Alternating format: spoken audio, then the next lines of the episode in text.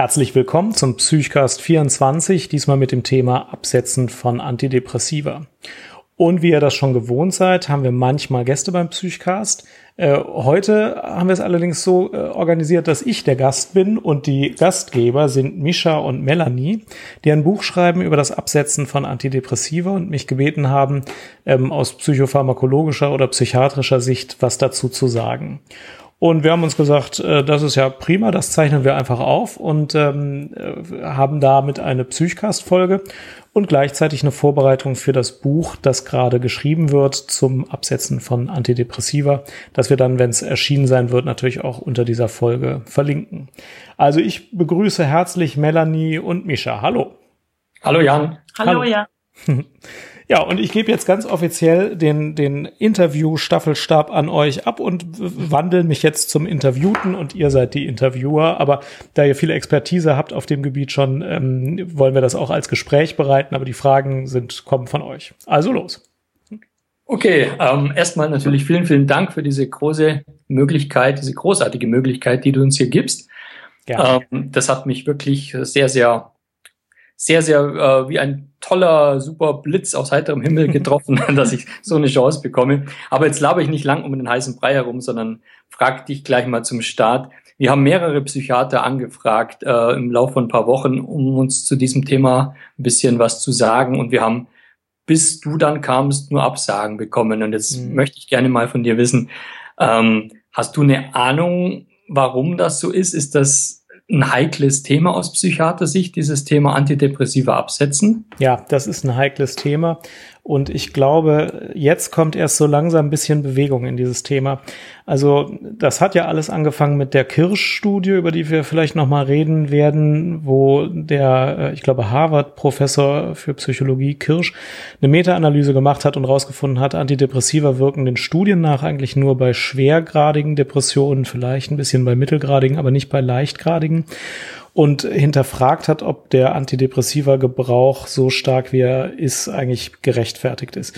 Und da haben sich die Psychiater sehr gewehrt und gesagt, nein, nein, also Antidepressiva, wenn wir die verordnen, sind die auch immer indiziert und helfen und alles andere ist Pharma-Bashing. Und dann ist lange Zeit nichts passiert. Ähm, und die Psychiater haben sich immer so in der Verteidigungshaltung gefühlt, äh, Antidepressiva sind schon auch immer richtig, wenn sie in den Leitlinien stehen. Aber in den letzten Jahren ist äh, Bewegung in die Diskussion gekommen und es wird sehr viel genauer gefragt, äh, bei welchen Depressionen braucht man denn Antidepressiva und wie lang braucht man die? Und auch die Frage, kann man die einfach absetzen oder gibt das Probleme? Auch da ist Bewegung reingekommen. Früher hat es immer geheißen, die machen nicht süchtig, also kann man die absetzen und da gibt es auch keine Probleme. Inzwischen ist ziemlich klar, dass das, was die Patienten immer wieder berichten über Absetzerscheinungen, da werden wir wahrscheinlich gleich auch nochmal zu kommen, mhm. dass da schon auch was dran ist und dass man das also differenzierter sehen muss. Mhm. Aber die Psychiater sind, glaube ich, alle sehr unsicher und wissen jetzt nicht genau, ja, was muss ich denn jetzt nach draußen in die Welt sagen? Antidepressiva sind immer richtig, wenn sie einer verschreibt oder vielleicht darf ich es doch differenzierter sehen. Ähm, ich selbst habe ja keine Angst vor Unsicherheit und würde, würde ja auch sagen, was ich jetzt nicht weiß oder einschätzen kann und ich finde, dass äh, die Welt äh, aufgeklärt genug ist, dass sich jeder Patient selber ein Bild machen äh, soll und dass Psychiater keinen Wissensvorsprung haben müssen und auch nicht so tun müssen. Und wenn sie was nicht genau wissen, sollen sie es so sagen. Und deswegen habe ich nie was dagegen, was zu sagen. Und ähm, vielleicht erklärt das, warum manche zurückhaltend sind. Ja, ja, ja. Ja, ich finde, das hast du schon ziemlich schön erklärt und du sagst, es kommt Bewegung in die Szene und trotzdem ist es ja so, dass irgendwie fünf Prozent der Deutschen scheinbar aktuell Antidepressiva nehmen und ich habe mal was gelesen, dass es seit von 2000 bis 2013 sogar eine verdreifachte Menge an der Tagesdosis der einzelnen Patienten gibt. Also sprich, es wird ja sehr viel verschrieben oder genommen. Bevor wir zu dem Thema Absetzen kommen, möchte ich schon noch gerne von dir wissen, wann ist es denn wirklich aus deiner Sicht, aus Psychiatersicht notwendig und sinnvoll, Antidepressiva zu verschreiben und wann denn weniger oder vielleicht wirklich ja. Äh, kontraproduktiv. Also ich habe sogar noch höhere Zahlen gehört. Ich habe von zehn Prozent okay. gehört, ähm, mhm. die aktuell Antidepressiva nehmen. Also zehn Prozent der erwachsenen Bevölkerung in Deutschland, glaube ich, also zumindest in Amerika, aber ich glaube auch in Deutschland zehn Prozent der erwachsenen Bevölkerung. Ah, vielleicht war es auch Amerika. Jedenfalls sehr hohe Zahlen, ist richtig. Ja, ich will die Frage, wann ist es denn indiziert, ähm, mit einem ganz kleinen ähm, Einleitungsteil ausholen. In der ICD-9, der Klassifikation, die der aktuellen ICD-10 vorausging, Da wurden ja die Depressionen unterschieden in reaktive Depressionen und endogene Depressionen. Und die Idee dahinter war, wenn ich jetzt 40 Jahre alt bin und äh, werde im Job gekündigt, meine Frau verlässt mich und mein Kind hat einen Autounfall, dann werde ich depressiv und zwar nachvollziehbar aus den Lebensumständen und das wurde reaktive Depression genannt. Und es gibt andere Depressionen, sagen wir mal ein 60-jähriger Mensch, der schon drei depressive Episoden hatte, wo überhaupt nichts jetzt aktuell passiert ist im Leben, der trotzdem wieder eine depressive Episode entwickelt mit Antriebsstörungen, Lustlosigkeit, Gefühl der Gefühllosigkeit und schweren depressiven Symptomen. Und das wurde reaktive Depression genannt. Und ähm, das hatte einen gewissen Vorteil bei schweren, ähm, Verzeihung, das, das wurde endogene Depression genannt, das zweite. Das hatte den Vorteil, dass bei schweren reaktiven Depressionen schon auch Antidepressiva indiziert waren, wenn jemand sehr schlecht dran war. Aber bei leichten oder mittleren reaktiven Depressionen steht stand immer schon und steht auch jetzt eigentlich die Psychotherapie im Vordergrund und andere Maßnahmen, das Leben zu, zu verbessern. Also wenn ich den Job verloren habe, dann steht im Vordergrund, dass ich mich wieder berappel und einen neuen Job suche oder versuche damit zurechtzukommen. Das bringt wahrscheinlich mehr als die Medikamente. Mhm. Und ähm, diese Unterscheidung wurde von der ICD-10 aufgegeben, weil die keine Ursachenzuordnung mehr treffen will, sondern nur noch Symptome abklappert und dann eine Diagnose stellt. Aber ich glaube, dass es immer noch so ist, dass man gucken muss, wo steht denn jetzt der Behandlungsfokus?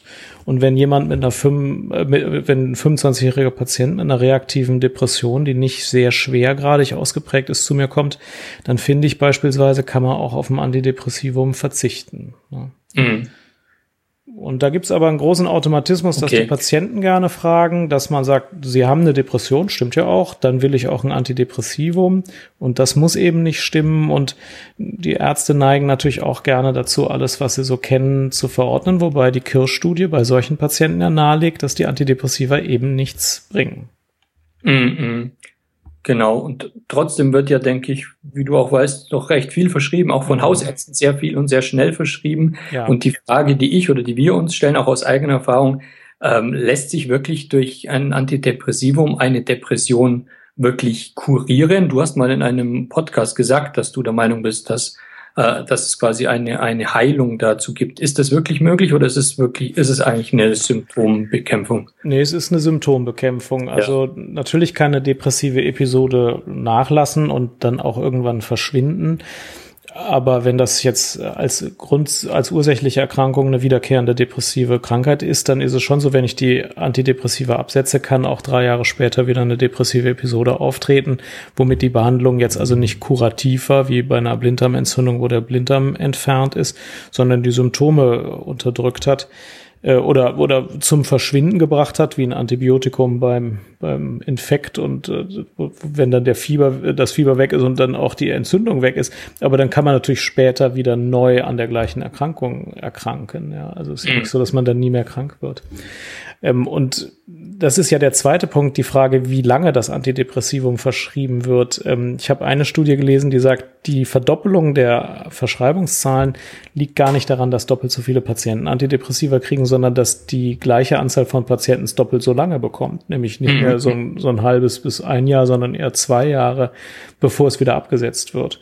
Und das muss man sich natürlich immer genau fragen, wie lange macht jetzt die Medikation Sinn? Mhm.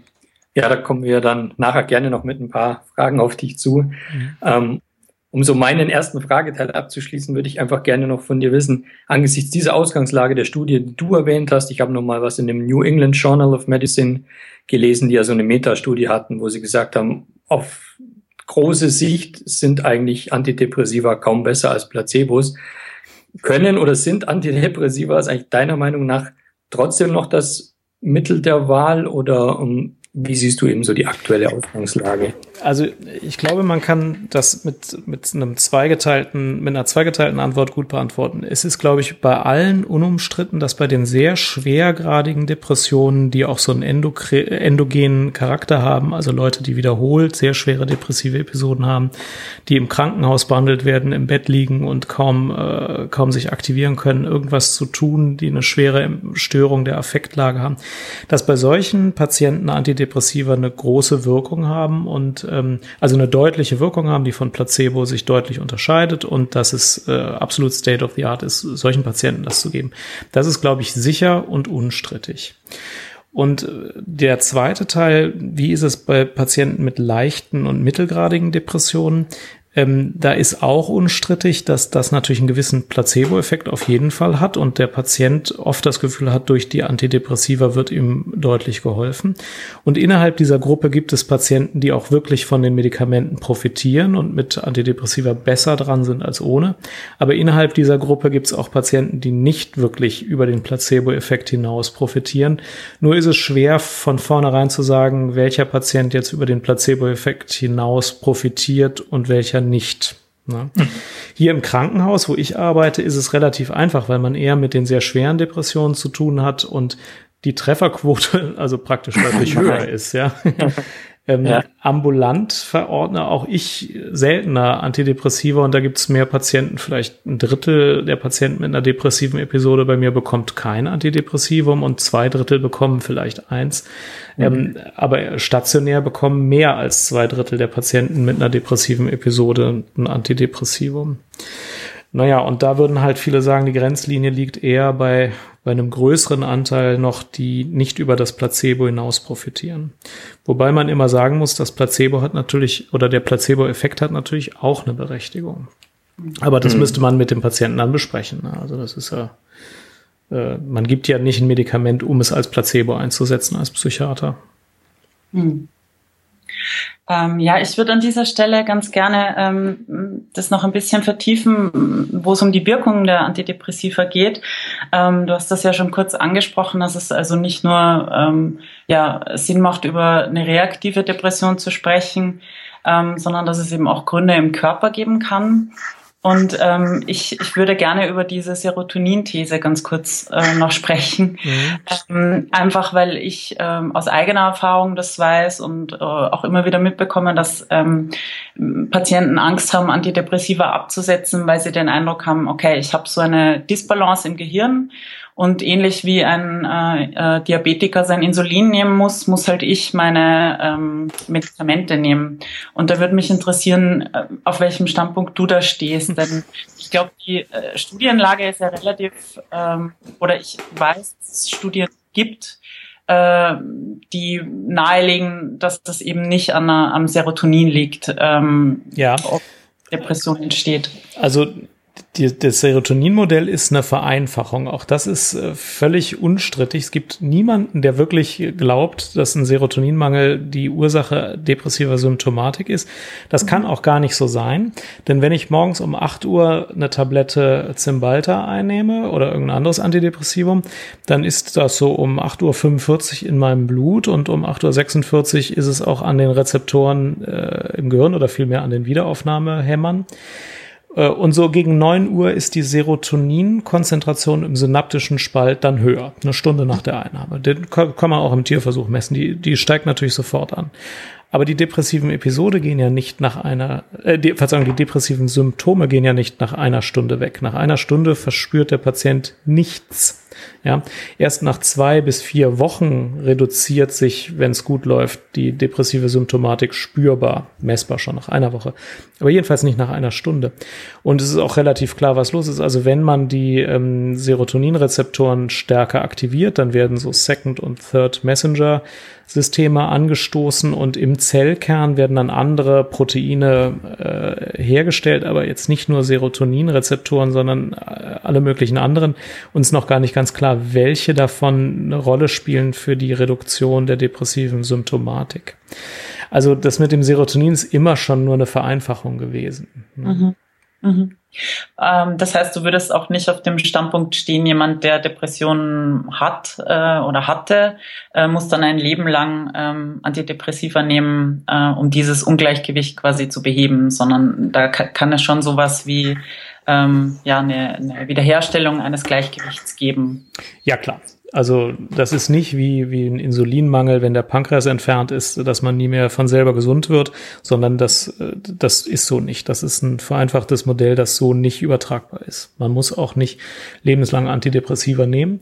Ähm, es gibt ja so Regeln, die in den Leitlinien so ein bisschen unscharf formuliert sind, aber so ungefähr kann man sagen, wenn jemand eine depressive Episode hatte, dann kann man vielleicht ein Jahr lang die Medikamente geben, bei einer rezidivierenden Depression vielleicht zwei Jahre und wenn jemand sehr immer wieder unter Depressionen gelitten hat, ähm, dann vielleicht auch fünf Jahre. Aber es ist jetzt überhaupt nicht so, dass jemand, der einmal eine Depression hatte, weil er jetzt ein Lebensereignis hatte, dass der für den Rest seines Lebens ein Antidepressivum nehmen muss. Das wäre Quatsch. Mhm. Mhm. Okay, mhm. Dankeschön. Ähm, Du hast am Anfang schon angesprochen, dass sich ähm, die Wahrnehmung äh, des, ähm, der Absetzsymptome, dass sich das schon verändert hat. Also dass man einfach zur Kenntnis nimmt, dass das für viele nicht so problemlos geht, ähm, Antidepressiva auch wieder abzusetzen. Ähm, wir haben gesehen, dass ähm, du einen Blog Beitrag äh, geschrieben hattest, wo du ähm, erklärt hast, dass aus deiner Sicht nicht unbedingt Absetzerscheinungen zu erwarten wären jetzt bei SSRI. Und da gab es ganz viele Kommentare. Mhm. Ähm, und unsere Erfahrungen von uns beiden sehen auch anders aus. Also wir hatten durchaus auch so unsere Schwierigkeiten. Da wollten wir einfach nochmal fragen, wie ist denn dein Standpunkt heute so dazu? Wie, wie, mhm.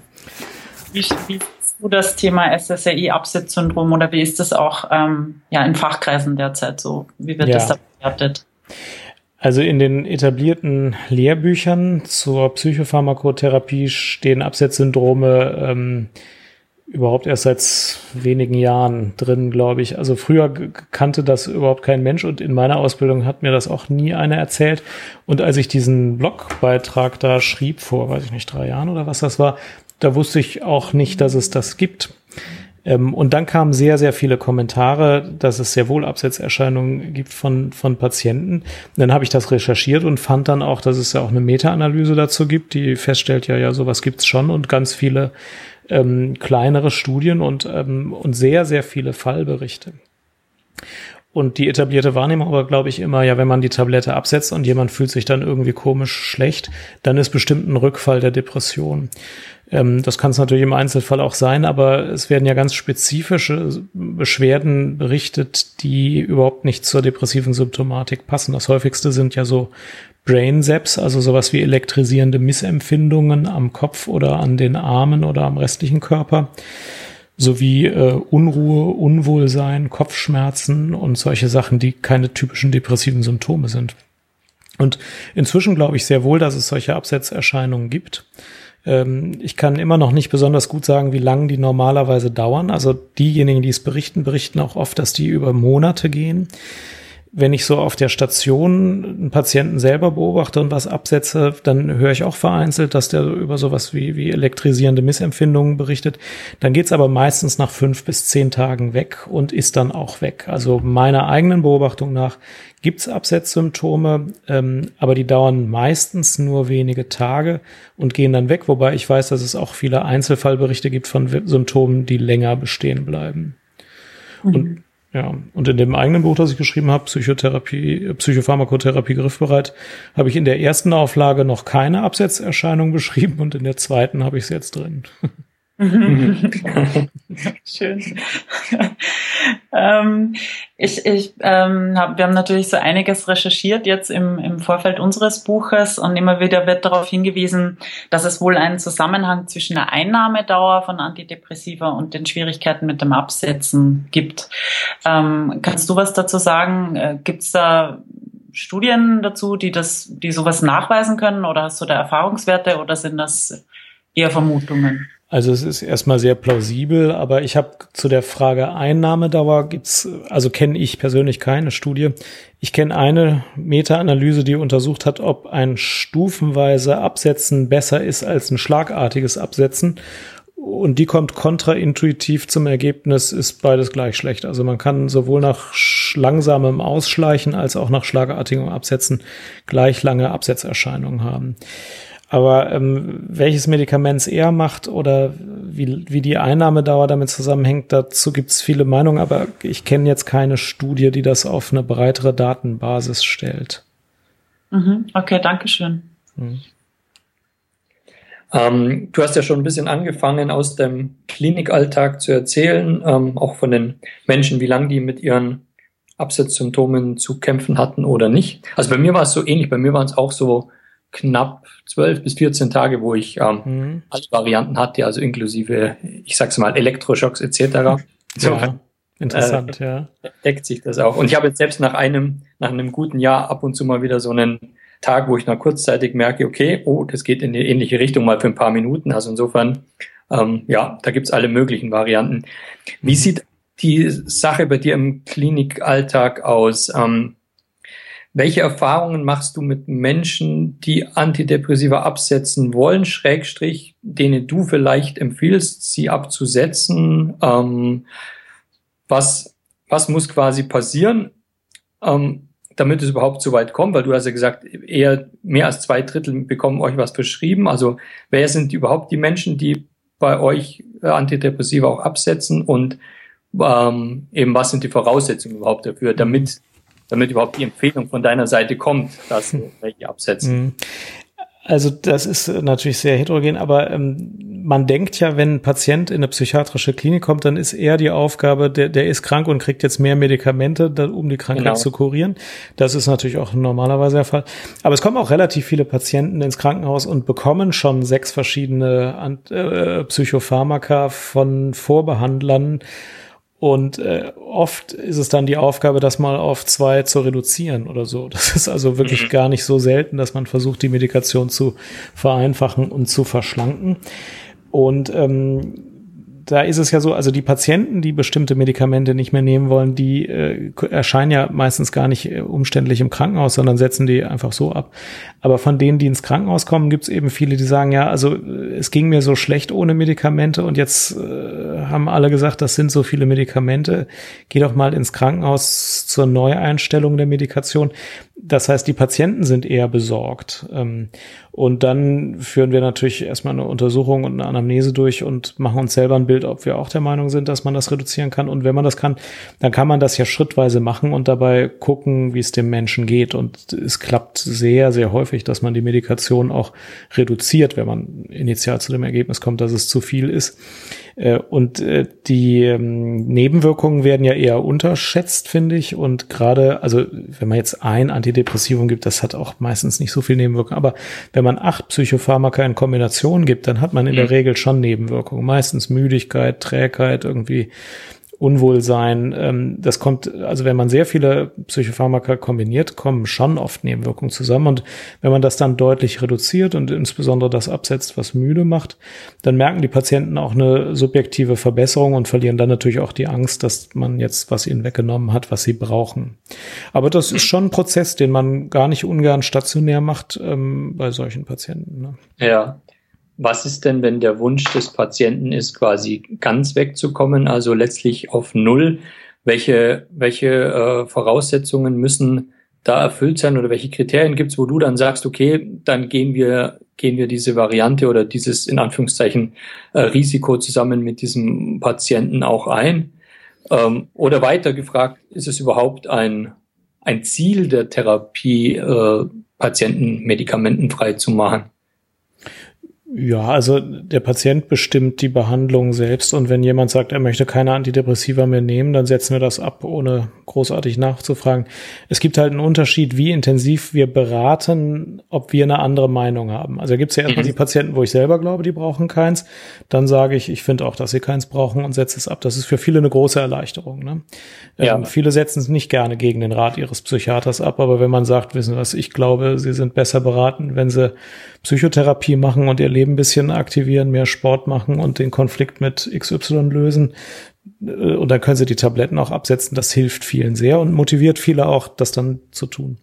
Und dann gibt es Patienten, wo ich der Meinung bin, es wäre besser. Dann sage ich den Patienten, warum ich der Meinung bin und wie stark der Nutzen meiner Meinung nach ist. Das ist ja dann immer nicht äh, Tod oder Leben, sondern das ist ein bestimmter Effekt. Aber manchmal ist der leicht, manchmal ist der mittel, manchmal ist der auch groß. Dann berate ich darüber. Aber bei Antidepressiva ist es nicht so wie bei Neuroleptika. Bei Neuroleptika, also die man Patienten verschreibt, die Psychosen haben, da ist ganz häufig so, dass die Patienten die nicht nehmen wollen aber einen riesen Vorteil hätten, wenn sie sie nehmen. Und da sind wir immer viel zögerlicher und beraten viel intensiver und auch irgendwie drängender, welchen Nutzen das hat. Bei Antidepressiva sehe ich das nicht so. Da berate ich auch, aber da mache ich äh, letztlich keinem irgendwie Stress, äh, Tabletten zu nehmen. Es ist ohnehin der Patient, der das entscheidet. Und nach der Entlassung sitze ich ja auch nicht neben dem Bett und sage, heute Morgen nimmst du wieder eine Tablette. Also das entscheidet ja jeder Patient. Ne? Okay, okay. Ja, das finde ich ein, äh, ein, sehr, sehr gutes Herangehen. Und ähm, ähm, dann habe ich jetzt also als, als Übergang dazu ähm, die Frage eben, du sagst jetzt, okay, der Patient hat es entschieden und der ist jetzt vielleicht aus deiner Klinik draußen. Wie kann denn der Weg letztlich für ihn weitergehen auf dem Weg zur Medikamentenfreiheit? Also welche Hilfestellung bekommt er? Ähm, wie oft wird er dann untersucht? Also was sind dann diese Sachen, an denen er sich vielleicht entlanghangeln kann? Weil ich habe bekomme wahnsinnig viele Mails und das ist immer wieder dieses Thema der Menschen, ähm, ich möchte das, aber ich habe das Gefühl, ich bin da irgendwie komplett im, im Stich gelassen dann von, von meinem Arzt oder von meinem Therapeuten oder wie auch immer. Und, und letztlich lande ich dann am Ende wieder in der Sackgasse, wo ich sage, mir geht's schlecht und dann rät mir jemand, dann setzt die wieder, also dann, dann nimm die wieder und dann ist es sozusagen das Einfachste für dich. Also mhm. Also wie, wie könnte ein konkreter Weg aussehen? Also das Entscheidende ist ja, dass man unterscheidet zwischen Absetzproblemen und einem Wiederauftreten einer depressiven Symptomatik, das man jetzt in den Griff kriegen könnte, wenn man auch wieder ein Medikament verordnet. Und das ist letztlich schon eine Einschätzung, die am besten durch einen Psychiater durchgeführt werden sollte.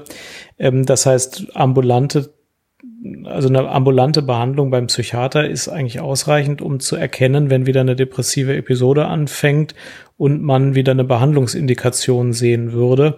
Und ähm, die meisten Psychiater machen ja dann ja so Termine wie alle sechs Wochen äh, und bei einer Verschlechterung das Angebot eines zusätzlichen Termines, das würde auch normalerweise eigentlich ausreichen. Aber man muss natürlich schon auch einen haben, der bereit ist, den Weg mitzugehen. Wenn der Psychiater für sich selbst der Meinung ist, dieser Mensch hatte 2012 und 2009 schon mal eine depressive Episode, der sollte auf jeden Fall weiter Antidepressiva nehmen, sonst ist total gefährlich. Äh, wenn dann der Patient zu ihm hinkommt und sagt, ich habe jetzt so, so Schlafstörungen und Unwohlsein, dann ist ja die Entscheidung noch nicht getroffen, ist das jetzt wieder eine depressive Episode oder nicht. Und wenn der Psychiater meint, ja, der braucht eigentlich auch die Tabletten, dann ist er vielleicht auch geneigt zu sagen, ja, das könnte jetzt wieder eine depressive Episode sein, jetzt fängst du besser wieder an. Also da muss man eben sich in die Augen schauen, klare Worte sprechen und den Behandlungsauftrag gibt ja der Patient und der Psychiater hat die Aufgabe dann ehrlich zu sagen, warum er jetzt glaubt, dass es das eine oder das andere ist und auch da ist ja so, der empfiehlt ja nur eine Medikation, der kann es ja nicht entscheiden, der Psychiater. Der kann zwar ein Rezept stellen, aber also ob der Patient es nimmt, ist ja immer noch die Entscheidung des Patienten. Ähm, ich würde da ganz gerne nochmal kurz einhaken, eben äh, diese Unterscheidung zwischen Absetzsymptomen und ähm, einem Rückfall. Mhm. Ähm, kann man die, kann man die treffen? Ist das für einen Psychiater ähm, relativ leicht festzustellen? Oder also ich denke, als Betroffener ist es sehr schwer, und äh, sehr verunsichernd, ähm, wenn man dann Symptome hat, äh, die richtig einzuordnen und zu wissen, muss ich wieder was nehmen oder muss ich da jetzt einfach durch? Also es gibt zwei Daumenregeln, die man sich halten kann. Das eine ist, wenn es direkt nach dem Absetzen auftritt, ist es wahrscheinlich eine Absetzerscheinung und kein Wiederauftreten der Depression. Denn äh, selbst äh, wenn man anfängt mit der Therapie, dauert es ja zwei bis vier Wochen, bis man irgendwas merkt, weil in dem Zellkern irgendwelche komplizierten Prozesse umgestellt werden. Und nach dem Absetzen der Tabletten, bis da im Zellkern sich wieder alles so umgestellt hat, wie es ohne Tabletten ist, das würde ja auch zwei bis vier Wochen dauern. Das heißt, die ersten zwei Wochen nach dem Absetzen, egal was der Patient berichtet, gehe ich nicht davon aus, dass es wieder eine depressive Episode ist. Außer der war vor drei Wochen super schwer depressiv, dann ist natürlich alles ein bisschen instabiler, aber dann setze ich auch nichts ab. Also also was, was innerhalb von zwei, drei Wochen kommt, ist erstmal äh, im Zweifel ein Absetzsymptom und kein Wiederauftreten der Depression. Daumenregel natürlich nur. Äh, und das zweite ist, äh, ich erwarte schon typische Symptome der Depression, also Freudlosigkeit, Antriebsmangel, Interessenverlust, ähm, bevor ich denke, das kann eine depressive Episode sein. Die Absetzerscheinungen sind ja oft eher so körperliche Wahrnehmungen und Unwohlsein äh, bei sonst ja nicht gekippter Stimmung. Und ähm, das ist schon auch ein Hinweis. und gut, damit erschlägt man, glaube ich, schon relativ viele Situationen. Und dann gibt's immer Situationen, wo man es nicht so genau weiß. Aber das sind schon mal zwei Regeln, an die man sich ein bisschen halten kann. Mhm, danke. Ähm, und was sind so die, die wichtigsten Ratschläge, die du vielleicht Menschen mit auf den Weg gibst? Du hast ja schon angesprochen, dass es wohl eine Studie gibt, die sagt, das ist nicht relevant, äh, ob wir ausschleichen oder einfach absetzen. Ist das was, was du empfehlen würdest oder rätst du zum Ausschleichen oder welche, was sind so für dich die wichtigsten? Also wenn der Patient mir es in die Hand gibt, wie es gemacht wird, dann schleiche ich immer aus. ich weiß nicht, obwohl die Meta-Analyse sagt, bringt nichts. Äh, ich mache das trotzdem immer so, ähm, weil man kann sich dann, dann können sich beide Seiten ein bisschen dran gewöhnen und ähm, manchmal reduziert oder will man Tabletten ja auch wegen Nebenwirkungen loswerden und wenn man dann die Dosis reduziert, äh, dann ist es manchmal so, bei einer niedrigen Dosis gibt es gar keine Nebenwirkungen mehr und dann sagt der Patient, ne gut, also ohne Nebenwirkungen jetzt mit dieser niedrigen Dosis, das könnte ich vielleicht auch beibehalten, noch mal ein halbes Jahr, dann fühle ich mich sicherer. Das kann ja auch ähm, kann ja auch mal so sein. Also ich schleiche praktisch immer aus, äh, weil ich es noch nicht glaube, dass das wirklich genauso schlecht verträglich ist wie das schlagartige Absetzen. Aber Evidenz dafür gibt es keine. Okay. Und, und gibt es andere Maßnahmen, wo du äh, das Gefühl hast, dass die hilfreich sind? Also so Dinge wie Ernährungsumstellung oder Sport oder gezielte Entspannung. Gibt es so flankierende Maßnahmen, wo du sagst, das zahlt sich auf jeden Fall aus, die auch zu machen? Ja, also Vielleicht darf ich noch einen Satz vorweg sagen. Ich glaube, dass die schlimmste Nebenwirkung der Antidepressiva ist, dass die Patienten dazu neigen, das, was eigentlich jetzt gut ist gegen die depressive Episode, nicht so mit voller Energie zu machen. Zum Beispiel Konflikte lösen, Tagesstruktur herstellen, Sport machen. Das hilft ja alles wirklich gegen Depressionen. Und ähm, wenn man dann sagt, naja, Sie haben eine depressive Episode, hier ist Citalopram, nehmen Sie es mal ein, nach vier Wochen wird's besser, dann denken viele Patienten, prima, jetzt muss ich nur noch abwarten. Und deswegen kann es sehr hilfreich sein zu sagen, also in Ihrem Fall glaube ich, dass das andere total im Vordergrund steht. Wir können eine Tablette zur Unterstützung geben, müssen wir aber nicht. Und wenn der Patient dann sagt, ja, lieber nicht, dann, dann kann man ja eben gerade sagen, okay, dann ist Ihnen auch und uns auch, dann ist völlig klar, diese anderen Maßnahmen, das Leben wieder irgendwie anders zu leben, darauf kommt es jetzt an. Und wenn, wenn ich mit jemandem vereinbare, dass wir Antidepressiva absetzen, dann sprechen wir natürlich viel darüber, was man sonst gegen die Depression tut, weil die ist ja unzweifelhaft da, sonst wäre es ja völlig absurd, was zu geben. Ähm, und ähm, Sport, Tagesstruktur, Konflikte lösen, äh, sich einen Lebensrhythmus äh, wieder aufbauen, der mit einem gut vereinbar ist, das ist schon super wichtig. Und ähm, das ist dann eben auch die Behandlung. Und das reicht auch aus für eine stationäre Therapie, das alles wieder auf die Spur zu kriegen. Mhm. Das ist klasse. Ähm, ja, wir sind jetzt, wir, wir laufen schon auf die Zielgerade ein und jetzt habe ich auch nur noch eine Frage am Ende nach diesem sehr, sehr interessanten Gespräch. Und zwar, wie siehst du denn oder wie sieht denn die Fachwelt die Entwicklung bei Antidepressiva? Gibt es dann überhaupt noch eine Entwicklung? Also sprich, ähm, wird da geforscht nach vielleicht noch besseren, verträglicheren äh, Medikamenten, die vielleicht sowohl von den Nebenwirkungen her als auch vielleicht von der Möglichkeit, sie abzusetzen, besser sind als bisherige? Oder ist aktuell da eine Zufriedenheit mit der Lage da, die sich aber dann nicht mit der Zufriedenheit meiner vielen Leser deckt, die nämlich da nicht zufrieden sind und die dann da ähm, ja doch mir viele lange und verzweifelte Mails schreiben, die sie sich wahnsinnig schwer tun, von den Antidepressiva wieder wegzukommen. Ähm, ich weiß nicht, wie die Entwicklung sein wird. Ich hoffe, dass Antidepressiva etwas realistischer eingeschätzt werden. Ähm, und das bedeutet, dass sie bei den Schwerkranken in einem besseren Licht erscheinen werden, weil sie da viel nutzen und bei den leichter Kranken individueller wahrgenommen werden und genauer geprüft wird, also was braucht dieser Mensch und diese Prüfung nicht mit Tabletten beendet ist, äh, sondern ähm, andere Maßnahmen wieder mehr Wertschätzung bekommen. äh, und dass auch der Glaube, dass Antidepressiva jetzt alles richten, relativiert wird. Ich glaube, dass sie ein bisschen realistischer gesehen werden in der Zukunft. Und ähm, deswegen finde ich gerade äh, das Projekt, das ihr äh, jetzt gemacht hat, nämlich ein Buch darüber zu schreiben, wie man Antidepressiva absetzt, wann man es absetzt. Das geht ja genau in diese Richtung, die Dinge wieder differenz äh, oder ja, wieder differenzierter zu sehen. Und ich finde das auch richtig so. Also ich würde es sehr begrüßen, wenn sich das in die Richtung entwickelt. Ja, ja äh, wir natürlich auch, genau. Und äh, ja, wir fanden es jetzt ein super, super tolles Gespräch. Ich glaube, die Melanie auch, die neben mir sitzt. Streit zumindest. Und ähm, was uns eben so wahnsinnig am Herzen liegt und was dieses Gespräch auch genauso gebracht hat ähm, und was ich deswegen so toll fand, ist, dass du jetzt eben auch nicht aus dieser wir Psychiater sind die, die alles wissen und die immer die richtigen Entscheidungen treffen, heraus argumentierst, sondern eben auch das sehr, sehr äh, sehr, sehr dezidiert und sehr unterschiedlich eben auch von den einzelnen Ausgangspositionen siehst. Und das, denke ich, ist für mich, für uns ganz, ganz wichtig. Und ähm, ja, vielleicht mag die Melanie auch noch was sagen. Ähm, ja, also ich bedanke mich auch fürs Gespräch. Ich fand es sehr interessant und ich freue mich, dass ähm, ja das, was ähm, wir so gehört haben, sich, ich denke, auch ganz gut mit dem deckt, was wir so für uns herausgefunden haben. Und ähm, ja, ähm, das ist für uns natürlich auch eine schöne Bestätigung. Und es ist auch schön, äh, mal mit einem Psychiater zu sprechen, der da ähm, ja auch kritische Gedanken hat und, und die auch äußert und, und da so offen ist. Also für das bin ich auf jeden Fall sehr dankbar. Ja, okay, vielen Dank. Ja, mir hat's auch Spaß gemacht und ähm, liebe Melanie, lieber Mischa, vielen Dank und alles Gute fürs Projekt und für euch. Dankeschön. Danke. Und den Zuhörern des Psychcast äh, vielen Dank wieder fürs Zuhören und bis zum nächsten Mal. Tschüss.